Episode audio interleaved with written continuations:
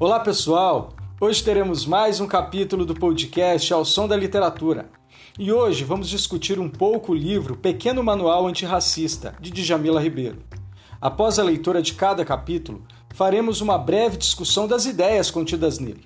Além disso, sempre teremos dicas de filmes e livros que podem ampliar a discussão. Prontos para começar?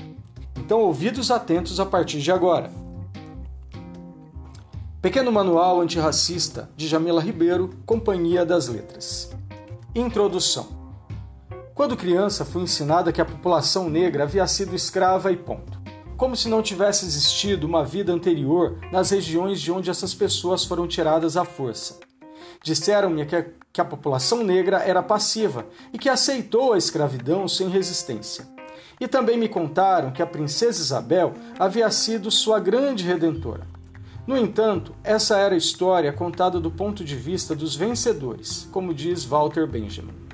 O que não me contaram é que o quilombo dos Palmares, na Serra da Barriga, em Alagoas, perdurou por mais de um século e que se organizaram vários levantes como forma de resistência à escravidão, como a revolta dos malês, a revolta da chibata. Com o tempo, compreendi que a população negra havia sido escravizada e não era escrava palavra que denota que essa seria uma condição natural, ocultando que esse grupo foi colocado ali pela ação de outrem.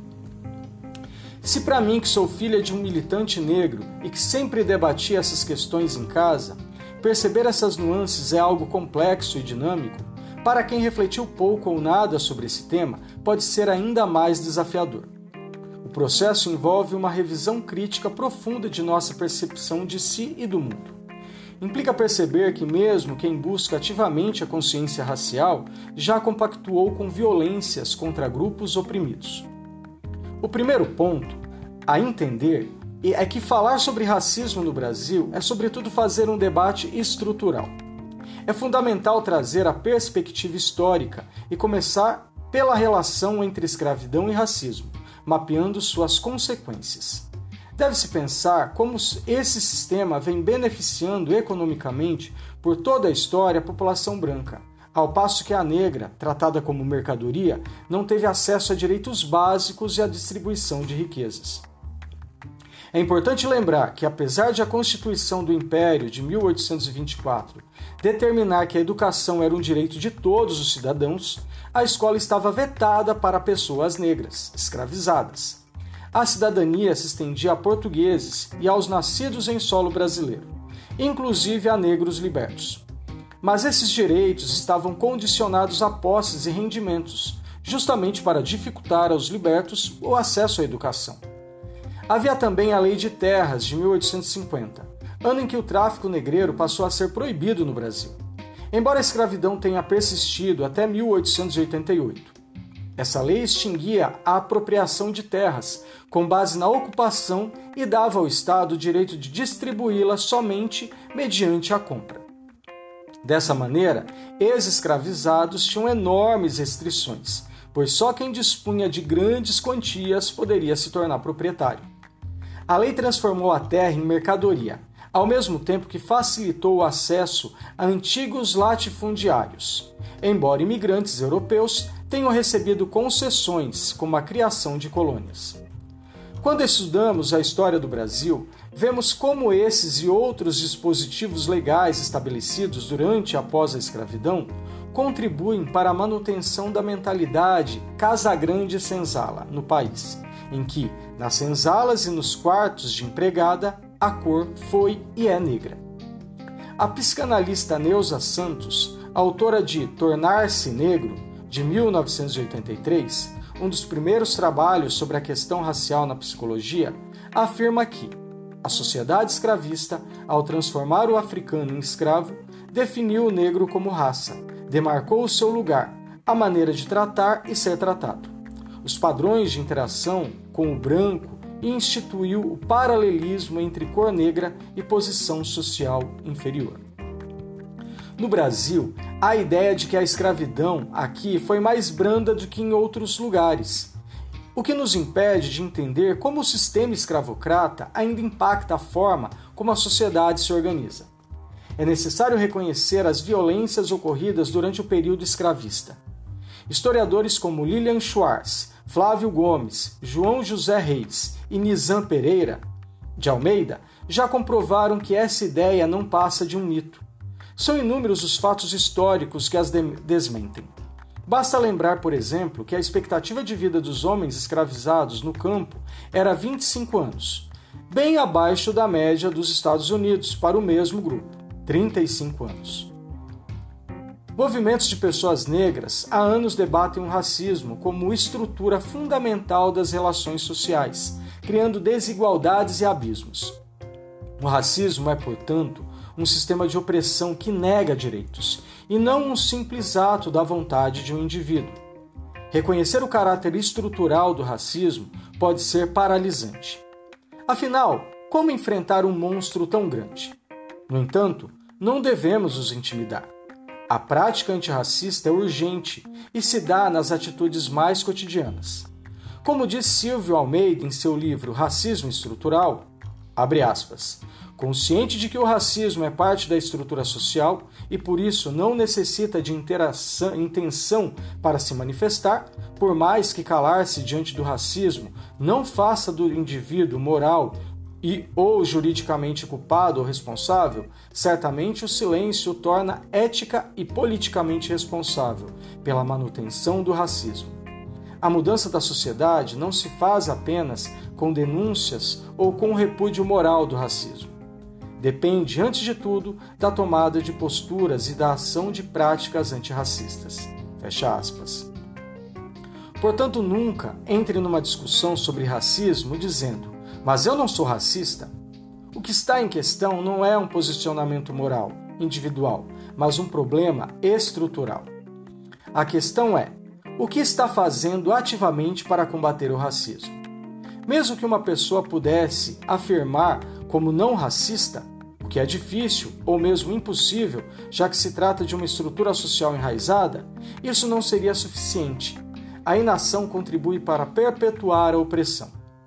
É preciso ressaltar que mulheres e homens negros não são as únicas vítimas de opressão estrutural.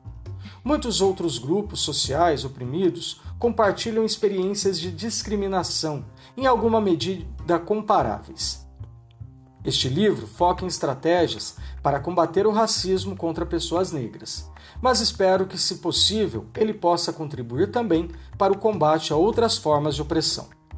O objetivo deste pequeno manual é apresentar alguns caminhos de reflexão, recuperando contribuições importantes de diversos autores e autoras sobre o tema. Para quem quiser aprofundar sua percepção de discriminações estruturais e assumir a responsabilidade pela transformação de nossa sociedade. Afinal, o antirracismo é uma luta de todos e todas. Nessa introdução, Djamila Ribeiro começa falando que na escola o que aprendeu sobre a população negra se limitava à situação do regime escravista brasileiro, que capturava seres humanos do continente africano e os trazia à força para o Brasil, para que, para que de obra escrava. Por muito tempo foi exatamente assim que a escola falou da condição da população negra, e é por isso que ainda hoje é difícil debater o racismo com algumas pessoas, porque, de certa forma, para alguns, essa situação foi normalizada. Djamila também fala que no Brasil, diferente de outras realidades no mundo, o racismo é estrutural. Vamos compreender isso comparando nossa realidade com a realidade de alguns outros países. Nos Estados Unidos, por exemplo, havia um conjunto de leis que separavam a população branca da população negra. Os negros não podiam frequentar as mesmas escolas que os brancos. Não habitavam os mesmos bairros. Havia restaurantes e hotéis que não recebiam pessoas negras. Em alguns estabelecimentos que recebiam negros e brancos, os banheiros eram separados ou simplesmente não havia banheiros para negros. O filme Estrelas Além do Tempo, que conta a história das três mulheres negras que trabalharam na NASA e contribuíram para mandar o homem ao espaço, retrata um pouco dessa triste realidade.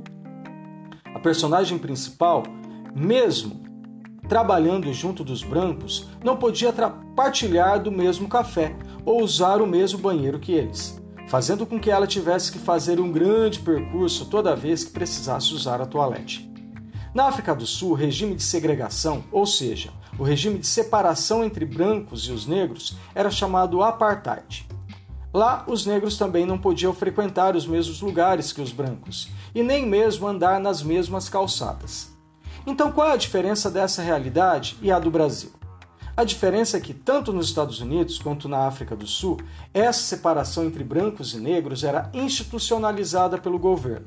Ou seja, havia leis que impediam a proximidade entre os dois grupos e deixavam claro que o negro era inferior.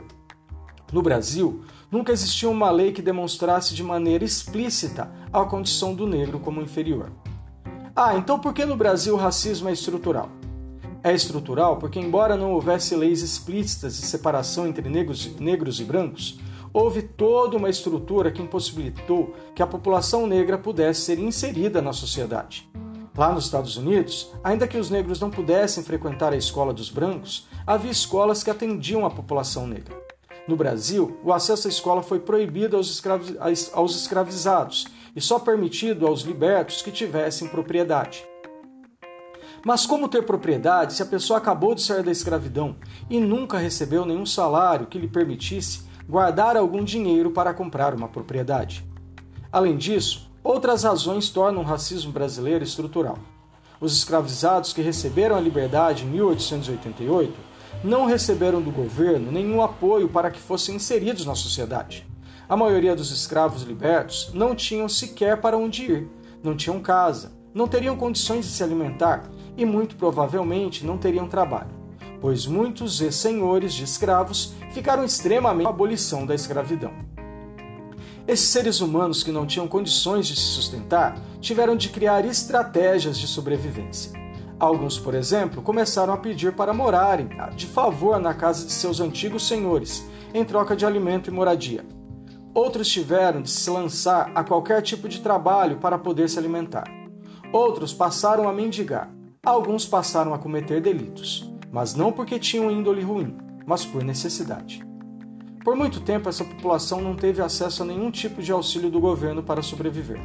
Por outro lado, os ex-senhores de escravos, o governo garantiu uma generosa quantia em dinheiro, com o intuito de diminuir os prejuízos causados pelo fim do regime escravista.